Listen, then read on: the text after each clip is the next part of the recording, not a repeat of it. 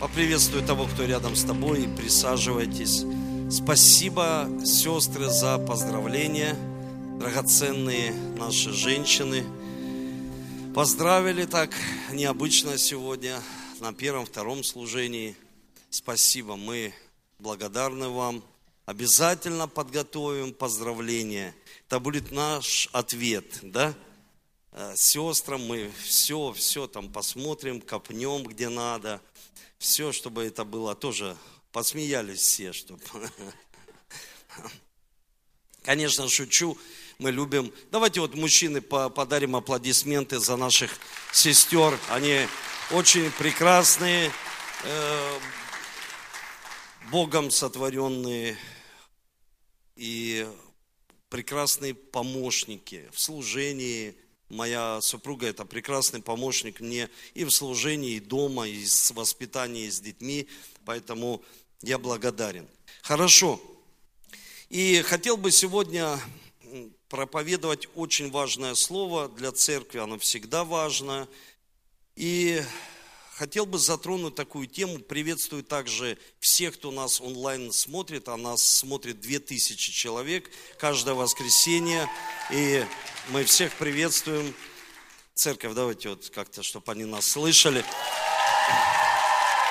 А то, когда я сам онлайн смотрю, мне кажется, что-то вот проповедует человек, как будто пустому залу, там, говорит что-то проповедник. И вот я смотрю, думаю, ну хоть бы там зал покажите, чтобы кто-то, а, о, там, аминь, ну хотя бы что-то вот э, сказать, да, выразить свои эмоции. Поэтому очень важно, чтобы мы выражали, как-то реагировали. И люди, которые видят нас, слышат хотя бы, они понимали, что там вот э, пастор Эдуард не проповедует в зал, там 2-3 человека сидят. Мы на втором богослужении, первое прошло, было больше 400 человек, и сейчас мы на втором. Мы растем, пусть Бог еще больше умножает спасенных людей и изменяет, и исцеляет. И приветствует пасторов, приехали с области. Я вчера был э, в Каменске, хорошая церковь, так хорошо растет. Э, я вижу благословение. Мы, я знаю, что удовлетворен чем, что вчера очень много молитв было за исцеление людей – люди, они нуждаются, и они хотят получить исцеление. А у людей страх, там нашли опухоль в груди, и у человека страх, сразу приходят мысли, сразу человек визуализирует чуть ли не свои похороны, кто придет на его похороны. Это так всегда, человек от страха делает такие необъяснимые вещи. Девочка, которая заболела аутизмом, и молился за служителей, которые служат там, было бы хорошее время и удовлетворение в том, что Бог прикасался к людям, Он изменяет людей. И сегодня я хотел бы проповедовать, моя проповедь называется «Два лица». Два лица. И у каждого человека есть два лица. Конечно, есть у людей очень много лиц. Есть люди, они такие лицемеры, лицедеи, там, э, как-то, знаете, вот, много лиц у них. Но самое главное, чтобы мы понимали, у нас есть человеческая природа, и в нас есть божественная природа. И я хотел бы сегодня затронуть также тему конфликта, потому что люди все равно, как-никак, они э, спорят, даже в семье они выясняют отношения. Это есть, это, это будет всегда. И слава Богу, что у людей, у некоторых это заканчивается. В Библии четко и ясно говорится, что мы приготовляем коня на день битвы. Но сражение, оно от кого? От Бога. Когда человек понимает, что сражение, он выигрывает, и Бог дает ему победу. Он не отдает себе славу. Если он мудрый человек, он понимает, что мудрость приходит от Бога.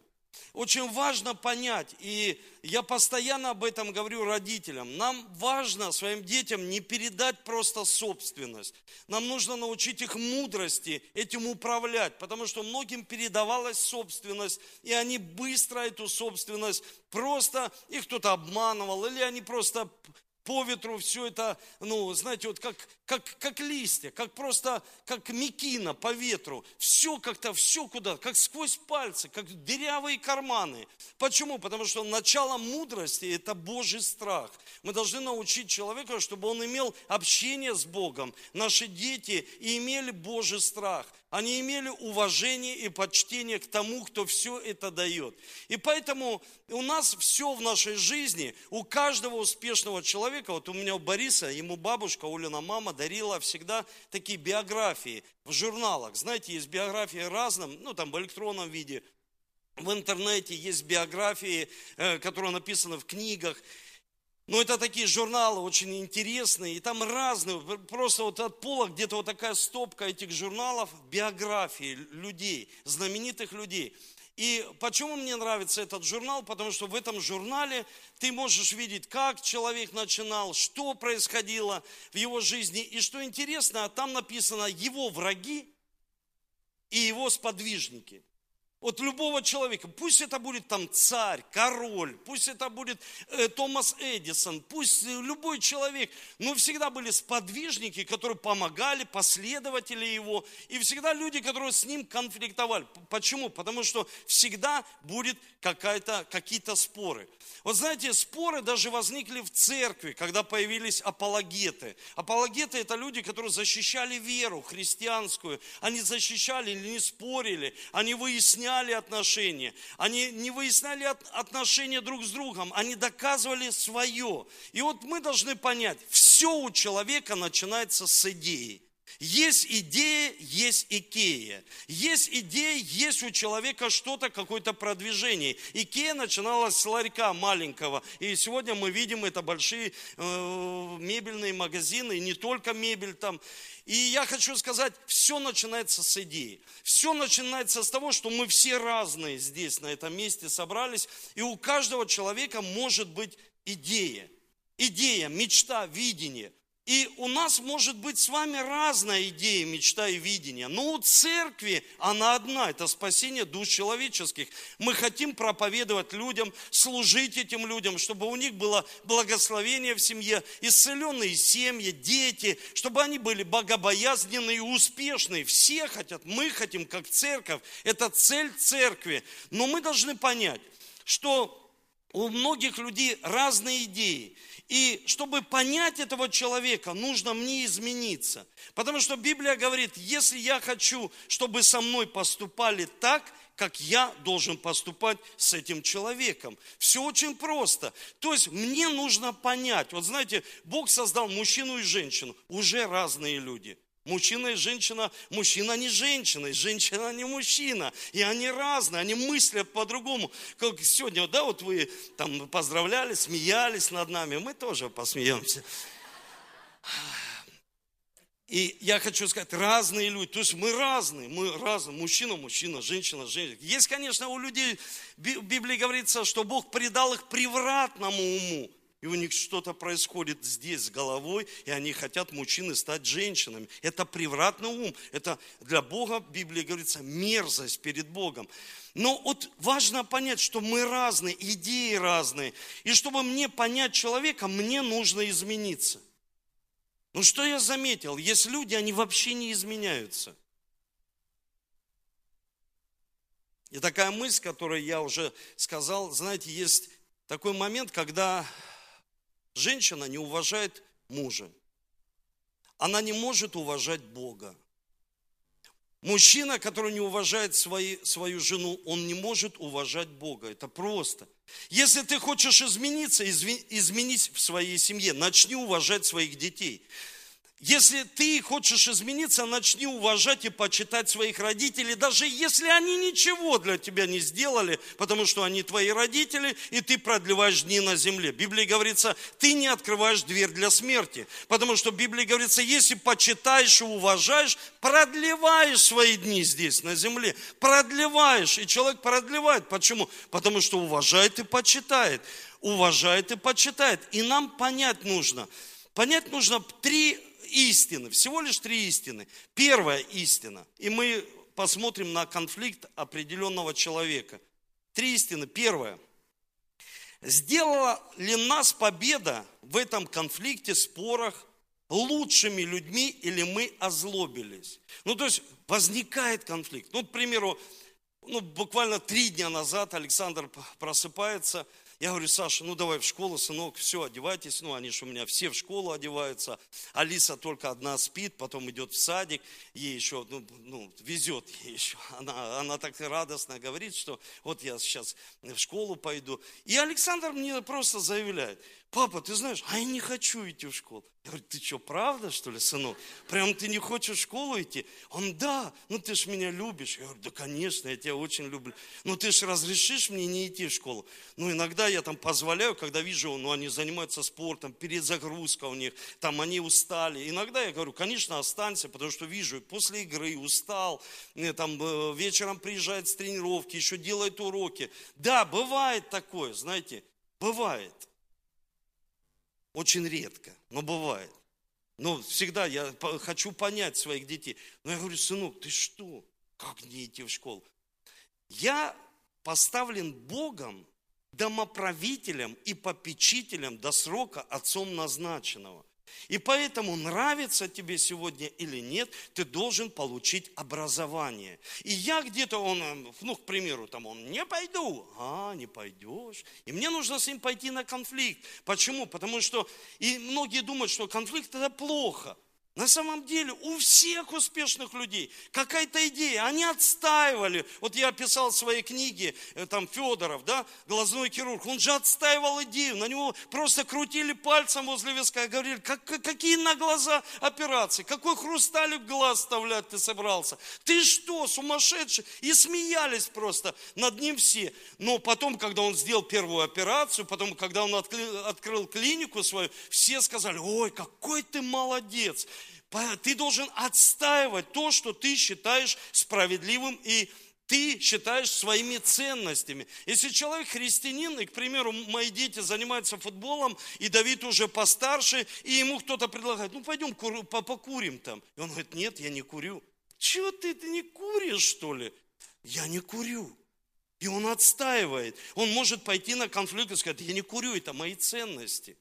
И он должен отстоять свои ценности. Вы понимаете, свою мораль. Очень важно не прогнуться, потому что многие люди, они быстро прогибаются под этот мир. Они быстро становятся ведомы этим миром. И поэтому человеку нужно изменяться, всегда изменяться. Второе, что должен понять человек, задать себе эти вопросы. Первое, стал ли я лучшим или я обиделся? Есть люди после конфликта обиделись, и проигрывает не тот, кто, э, к примеру, прав, только, а проигрывает тот, кто обиделся. Вы понимаете, проигрывает тот, кто обиделся. Второе, прошли ли мы победу со смирением и благодарностью Богу, или мы все еще критикуем? Ну, то есть человек критикует своего тренера, занимается спортом, своего пастора, критикует власти, что жизнь плохая у него. Не надо никого критиковать. Нужно понять, что проблема, самый злейший враг, это ты сам.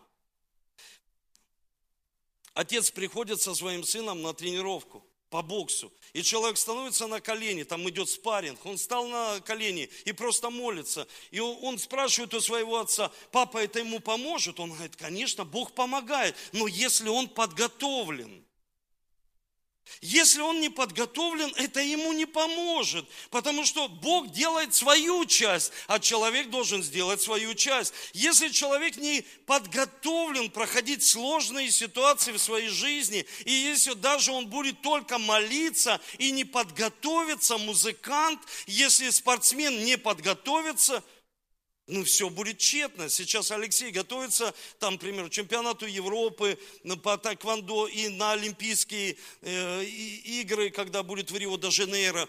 То есть я ему говорю, самое главное тебе не просто пастор помолись. Я помолился, Бог тебе уже благословил. Но тебе нужно, я же за тебя вес не скину. Бог за тебя вес не скинет. Тебе нужно тренироваться, работать постоянно над собой, чтобы пройти вот такую конфликтную ситуацию. Не обидеться, быть смиренным человеком человеком, дать место Богу. Если ты даже победил, ты сказал, я приготовил коней на день битвы, но победа не от меня, что я такой умный, там сильный, а победа пришла от Бога, потому что это Он сделал в моей жизни. Если даже ты был подготовлен на сто процентов, все равно победа пришла от Бога. Скажите аминь.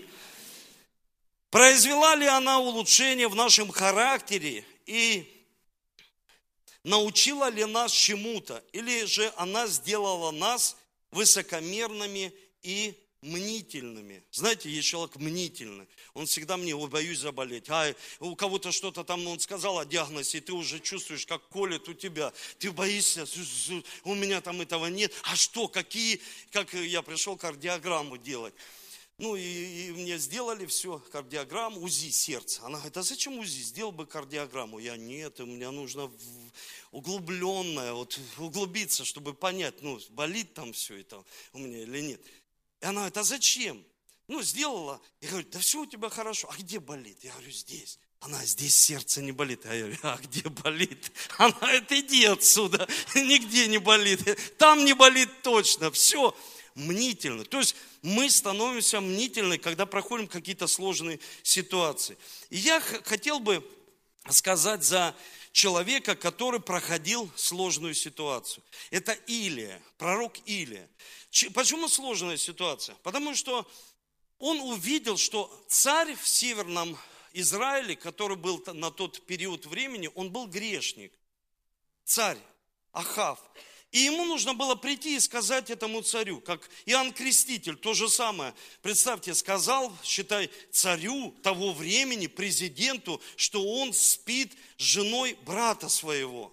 Помните Иоанн Креститель? И он сказал этому, как с высоким духом, просто сказал и дальше проповедует. Тот проходил на коне, и он ему говорит, ты спишь с братом своего, раз, и все. И опять там, покайтесь, ибо приблизилось Царство Божие. Ну, сказал. Это представьте, высокий дух приходит к царю Илия и говорит, ты построил Ваалом храмы. Посмотри, ты поклоняйся и вел народ в идолопоклонство. И он заявляет это царю, и он дальше говорит, значит так, вот представляете, значит так, вот кто работает в компании в какой-то, это ты приходишь и там боссу своему говоришь, своему начальнику, значит так, не будет над тобой дождя благословения. Ну, понимаете, то есть, что побудит? Бог его сам побудил, и он приходит и заявляет, и говорит, послушай, значит так, небо закроется над твоей жизнью, и не будет три года и шесть месяцев дождя в Израиле. И Бог закрывает небо, и в Израиле наступает голод, кризис приходит кризис пришел, есть нечего. Люди, они нуждаются, потому что в Израиле все было связано напрямую, сейчас связано с дождем. Когда в Израиле идет дождь, все люди говорят, ой, благословение, потому что Израиль это пустыня, это Синай. Все, пустыня. И каждому растению идет орошение. Каждому, каждый, каждая там пальма растет или еще что-то. Или в кибуце мы приехали, когда я был в Израиле, и, и, ну, коммунисты создали и, и там все миллионеры. Я говорю, что, правда, все миллионеры? Они говорят, да, мы все воплотили, все в жизнь, все миллионеры, все, все поровну разделили. Я говорю, да ладно, правда, что ли? Да, вот сейчас покушаешь и поймешь, что мы все миллионеры. Я, конечно, покушал, я говорю, слушай, хорошо вы здесь живете. И это почему так? Потому что у людей была какая-то определенная идея. И они приехали на это место для того, чтобы что-то создать. Или имел другую идею, что народ должен поклоняться Богу. И он обличил, закрыл небо, он сказал, по моему слову, я скажу не будет, и не будет. И небо закрылось. Проходит время, народ, они стали голодать. И он вы, выработал такую стратегию. Он сказал, значит так, чтобы дождь пошел, мне нужно собрать всех пророков Ваала, царя, чтобы он видел, и народ, чтобы он смотрел за всем этим. И собирается весь народ, пророки Ваала, собрались. А пророки Ваала сегодня, мы же не воюем против крови и плоти, против людей. Мы воюем против демонической силы, которая связывает человека. Вот знаете, болезнь есть, ты же ее не видишь, но она есть.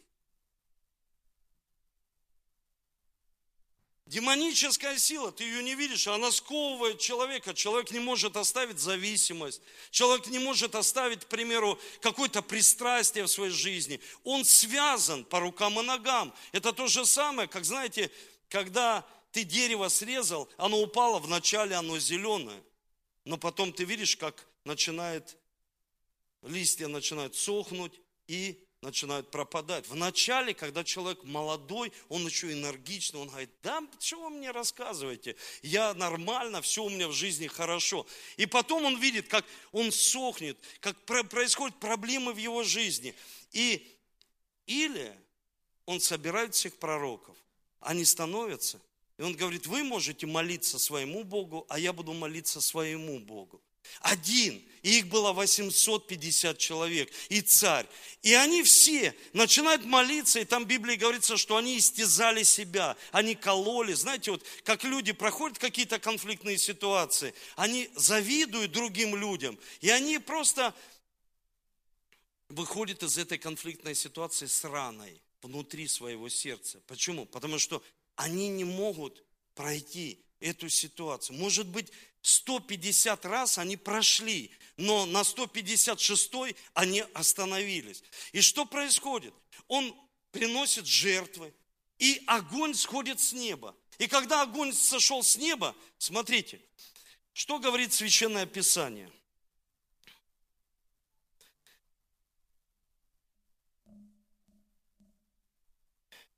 И увидел это весь народ, сошел с неба. Когда пророки Ваала молились, ничего.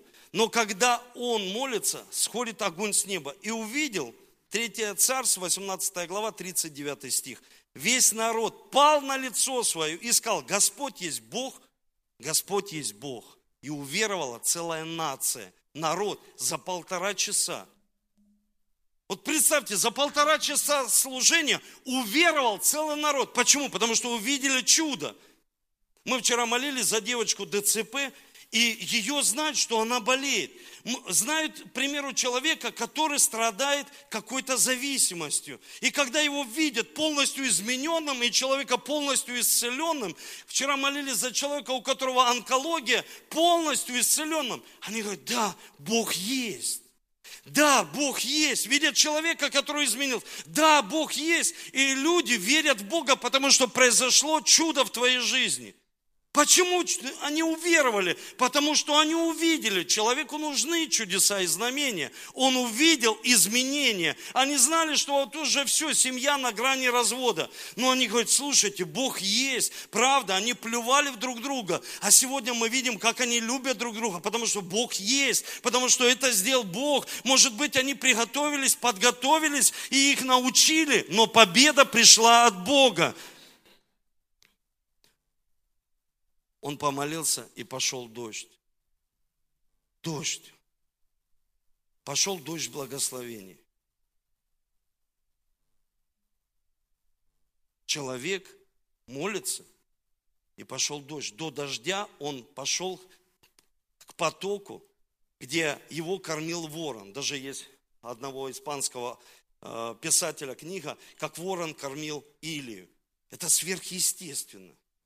То есть это сверхъестественное процветание человека, что Илью кормил ворон тогда, когда весь народ голодал. То есть он питался и пил в источнике, но источник засох. И ему пришлось потом пойти к вдове. Он пришел к ней, она говорит, ты можешь остаться у меня здесь, дома. Но у меня даже кушать нечего, потому что был голод в Израиле. И он говорит, то, что есть, приготовь для меня и для себя. Она говорит, это последнее, я не могу отдать. Почему Библия говорит, блажение давать, нежели брать? Что такое блаженный? Блаженный счастливый человек снова и снова, еврейский перевод. Счастлив человек, когда он дает что-то делать для человека, и это возвращается ему в 30, 60 и во 100 крат. Когда человек хочет брать, у него кроме эгоизма и потребностей больше больше ничего нет, потому что он хочет все взять. И когда он хочет все взять, нет вот этого круговорота в природе, вот этого синей жатвы, и все заканчивается. Спросите у самого любого человека, который даже Бога не знает, атеист, вы занимаетесь благотворительностью, хотя бы что-то даете, куда-то сеять, все дают, все. Почему? Потому что не потому, что еще ну, у человека есть какое-то понимание, что нужно на какую-то благотворительность дать. Он понимает, что вернется ко мне. Как Рокфеллер говорит, меня мама научила всегда приходить в церковь, садиться на первый ряд и всегда отдавать десятину. И всегда быть послушным пастору. И поэтому я Рокфеллер. Простые принципы. Если человек говорит, а что мне надо делать? Просто быть в послушании, что Бог хочет сказать в твою жизнь. И он был в послушании, Илия. Смотрите, что он сделал. Он накормил себя, ее, пришло благословение в ее жизнь, и у нее умирает сын. Вот такое предисловие длинное, чтобы вы понимали. У нее умирает сын.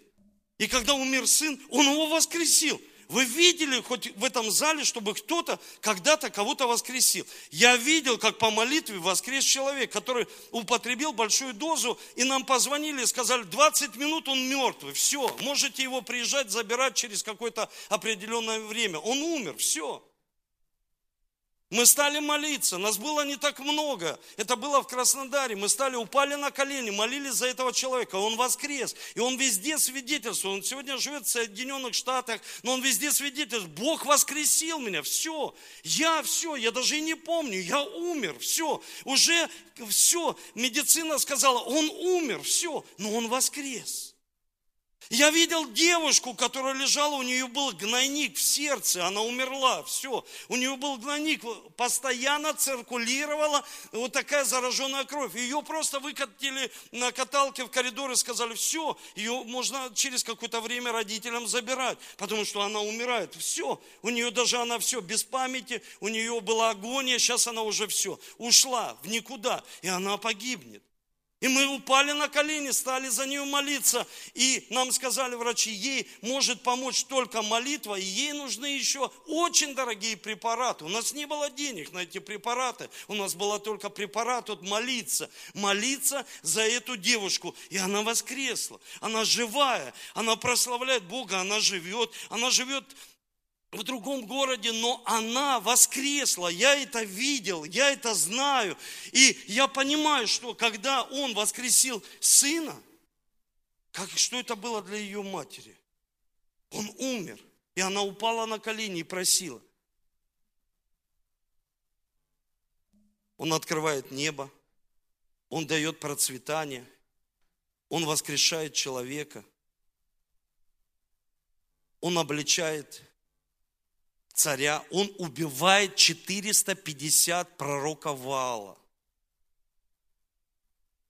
Это аллегория, это образ. Знаете, вот как в телефоне, ты проходишь, и там Wi-Fi, и у тебя тын-тын-тын-тын на, на телефоне выскакивает, ну вообще система, к чему ты можешь подключиться.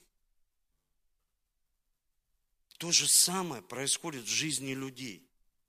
Они просто просыпаются – и у них сразу тун-тун-тун-тун мысли, и они к чему-то подключились. Проблема не извне только приходит. Проблема внутри человека. Давайте еще я прочитаю одно место, чтобы вам вообще полную картину соединить. Понятно все было. Послала Изавель, это жена этого нечестивого царя, к Илии и сказала, если ты Илия, я Изавель, то пусть то и то сделает мне Бог, и еще больше сделают, если завтра к этому времени не сделаю, не сделаю с твоей душой то, что ты сделал с пророками. То есть, если завтра тебя не убьют. Увидел это, встал, пошел, чтобы спасти свою жизнь. Пришел в Версавию, который в Иудее, оставил отрока, слугу своего, оставил, все. И уходит в пустынное место. Почему пустынная? И оставляет отрока. Он не собирается возвращаться. Все. Он уходит. Все, навсегда. И под можжевельным кустом сел и просил смерти себе. И сказал, довольно, Господи, возьми душу мою, пророк, который побеждает, который воскрешает, который открывает небо, который успешный человек. Его божественная природа заканчивается. Что-то происходит извне, послание. Послание от Изавели. Ты погибнешь, мы тебя убьем. И он, человек, который мог обличить царя, который мог воскресить, который мог чудеса и знамения творить, разворачивается и убегает в другую сторону. И испугался. Почему это происходит? Он сел под можжевельным кустом, просто сел человек и говорит, возьми душу мою, я жить не хочу. Я хочу жизнь закончить. Все, я устал, я не хочу так больше. Я просто, человек, я знал многих спортсменов, которые были величайшими спортсменами. Сегодня, если человека я встретил и вижу, что он, некоторые стали просто человек алкоголик. Он говорит, я жить не хочу. Я помню свои победы, кто я был, кто я сейчас. Почему так происходит? И вот это удар происходит не потому, что человек его пропустил, что послание такое пришло, потому что это его внутреннее состояние. Многие думают, что вот, к примеру, удар нужно держать, но он выдержал 450 ударов, а вот это 455, почему он пропустил? Потому что он устал. Почему он устал? Потому что он разочаровался.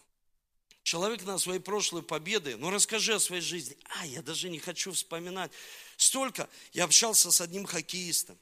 И он говорит, ты знаешь, я знаю человека, который подписывал контракт в НХЛ. И просто отмечал это все. Человек-тренер в Швейцарии молодежной команды. И он говорит, это мой друг, знакомый. Он, он отмечал и ударил человека в ресторане, и убил. Вместо НХЛ он поехал в тюрьму на 10 лет. Я говорю, что он делал? Разочарованный сейчас. Шашлыками торгует. Звезда. Почему? Потому что пропустил удар до того, как он ударил человека. Это душевное состояние. Это страх. Разочарование приносит страх. Что такое страх? Страх – проповедник несчастья. Когда человек услышал что-то, я отвел свою дочку сделать аппендицит, а ей вырезали кисту. И, и вырезали кисту ну, на таком месте поджелудочной. И я понимаю, что сразу мысли, как Wi-Fi, что ты примешь. Что ты будешь принимать? Если здесь непорядок, ты проиграешь. Если здесь ты устал, ты проиграешь. Потому что разочарование приносит всегда страх. Человек разочаровался, все.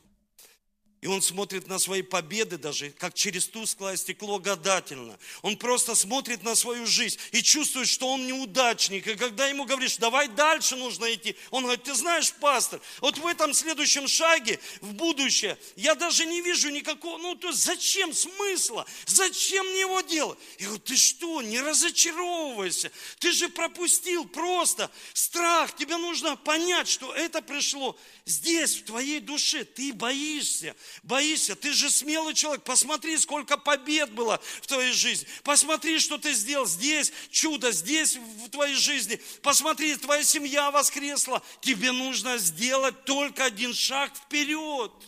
Разочарование лишает человека прогресса. И он видит только регресс. Почему я проповедовал воскресенье о настрое? Потому что человек должен настроиться. Если он любит свое дело, знаете, вот человек любит Бога, он пришел сюда, он настроен Бога прославить. Почему? Потому что он его любит.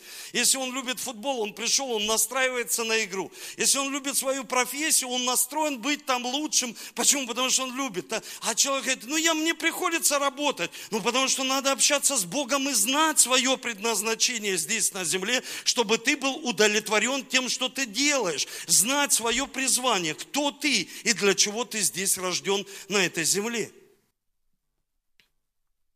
Когда человек не видит прогресс, он видит только плохое, он критикует всегда. Он всегда критикует. И когда он не настраивается побеждать, вот смотрите, чем отличается человек, который настроился? Чем он отличается? Потому что он видит всегда возможности. Человек, который не настроился вообще на высоту своей жизни, ты настраивайся, на какую высоту ты хочешь подняться. Ты настраивайся, чтобы прогресс был в твоей жизни, а не регресс, чтобы ты вниз не пошел. Просто из-за того, что человек настроился, высота. Какая в моей жизни будет высота? Кем я хочу стать? Куда я хочу подняться? Что, к чему я буду подготавливаться? И Бог, победа придет от Него. Он мне поможет. Вы слышите, Он мне поможет. Почему? Потому что победа приходит от Бога. Победа приходит от Него. И человек видит возможности всегда. Возможности. А не критикует. Когда человек в таком разе, он разочаровался, он не видит цели в своей жизни, он теряет цель. Или, что он сказал? Он сказал простые вещи Богу. Я один такой. И там уже людей нет таких, как я. Я просто Илия, я, я пророк, там нет людей, таких праведных, как я. Знаете, человек попадает в обольщение, когда он думает, что он один такой крутой и умный, что все остальные, они просто... И Бог ему говорит, да нет, еще семь тысяч таких.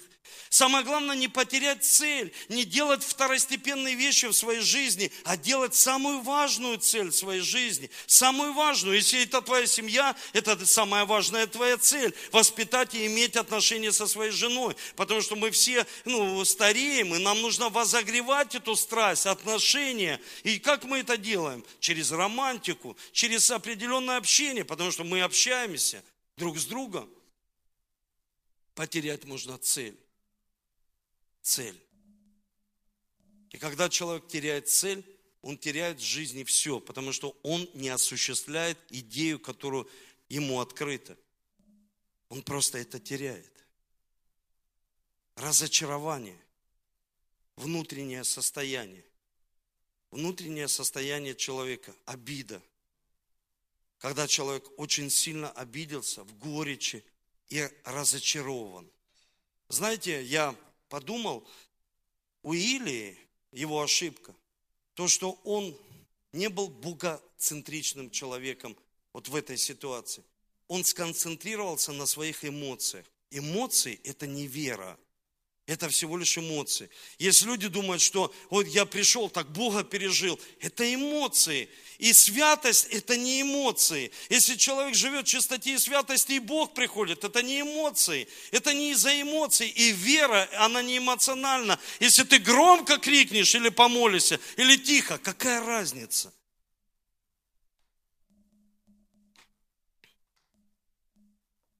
Чтобы человек сконцентрировался на Бога. Давайте поднимемся.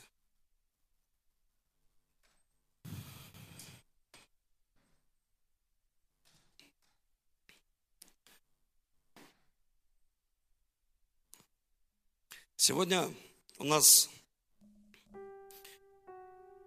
в офисных помещениях ставят такие ну, технологии, к примеру, сплит-системы, чтобы мы чувствовали себя хорошо, не жарко нам было.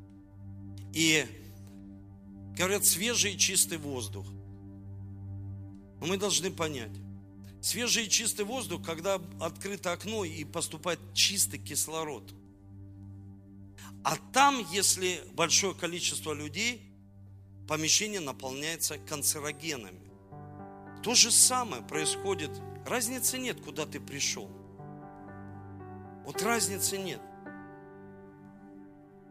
Вот этот Wi-Fi, он ловит вот эти канцерогены, которые сатана, дьявол приготовил для человека. И он знает, когда подойти.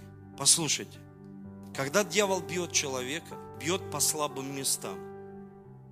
Для того, чтобы вот эта слабость, чтобы человек понял, эту слабость Бог хочет сделать твоей силой. И вы должны понять и знать Священное Писание, что Бог говорит, то, что я начинаю, я заканчиваю. И Илья потерял цель, он обратился к Богу и сказал, Господи, я прошу Тебя, забери меня, и он сказал, ты еще не сделал мою цель на земле, для которой ты был рожден. Как ты можешь просить, чтобы я тебя забрал? Ты еще не сделал то, для чего ты рожден.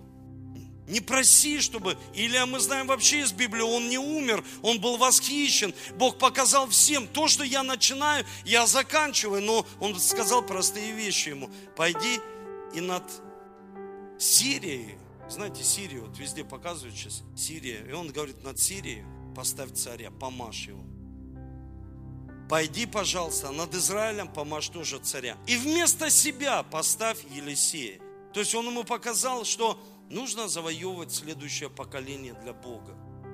Ты думаешь только о себе.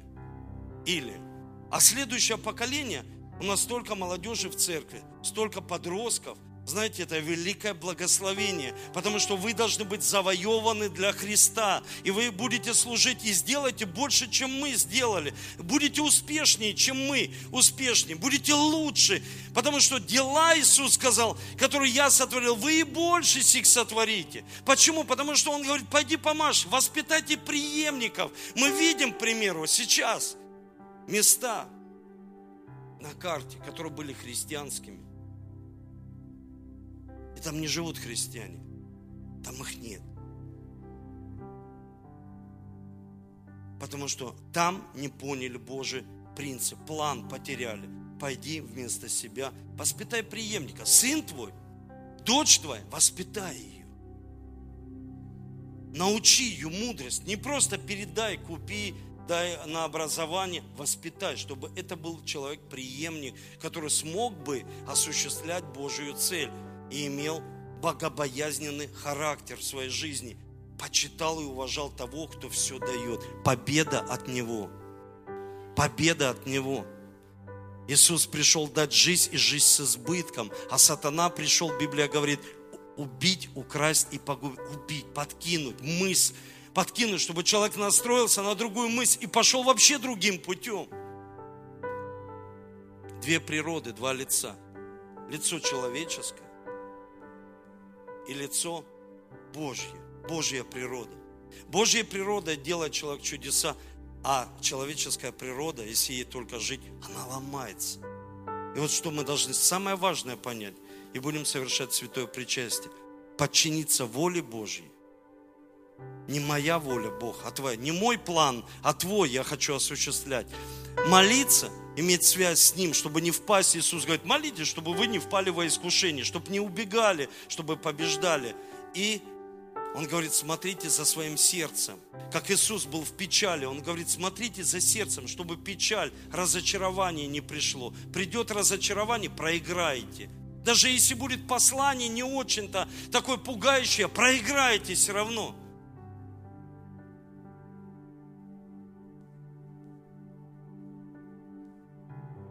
И смотрите за своей жизнью. Я помню, еду, остановился в Москве у своих друзей, у служителей церкви, и лежу так, смотрю, они меня положили в комнате, я сплю, и смотрю на аквариум. И так хорошо, а я в Лондон ехал проводить служение. Я так смотрю на этот аквариум, что-то так живот заболел. И так не спится, думаю, час, два, так, думаю, да что такое, какое-то состояние не такое. Думаю, что происходит со мной? Потом утром узнаю, знаете, вот утром человек просыпается и узнает, что у меня язва. И тогда Бог мне сказал, если ты так будешь такими темпами, ты пять детей своих оставишь, одних. И знаете, так хорошо, о, пастор, ты здесь, ты там, ты тут проповедуешь, а еще туда на, пойди, давай быстрее, давай сюда приди. И ты понимаешь, если человек не отдыхает, отдыхает, он должен на природу посмотреть, на море, птички поют, рыбки плавают, просто отдохнуть. Самый мой лучший отдых это был в Кисловодске, в санатории. И люди, о, на солнце. Да, конечно, отдыхайте на солнце, молодцы. Это, это вам нравится. А такую, такая сила пришла. И он устал. Или устал. Он говорит, я устал. И он проиграл. Отдыхать, учиться душой отдыхать. Не просто поспать. Ну, конечно, нужно... Бог говорит, работай и один день отдыхай с Богом на Божьем служении, на богослужении. И, с, и чтобы твоя душа отдыхала, иначе проиграешь. И когда мне врач потом выписывал лекарства, он говорит, я запрещаю тебе служить. Я говорю, чего? Он говорит, просто тебе надо на 7 дней, хотя бы на 10, отключиться, убери телефон, убери все, убьешь себя. И ты понимаешь, что в такое состояние, когда ты становишься раздражительным, тебе что-то говорят, ты уже не так реагируешь, как раньше реагировал. Почему? Смотреть за сердцем своим, за душой. И чтобы не впасть во искушение, не упасть, не отойти, не ударить никого. Быть богобоязненным человеком, смиренно проходить все. И все вот эти споры, конфликты, обучили они тебя, сделали крепче, как сталь внутри. Можете разносить святое причастие. Давайте помолимся с вами.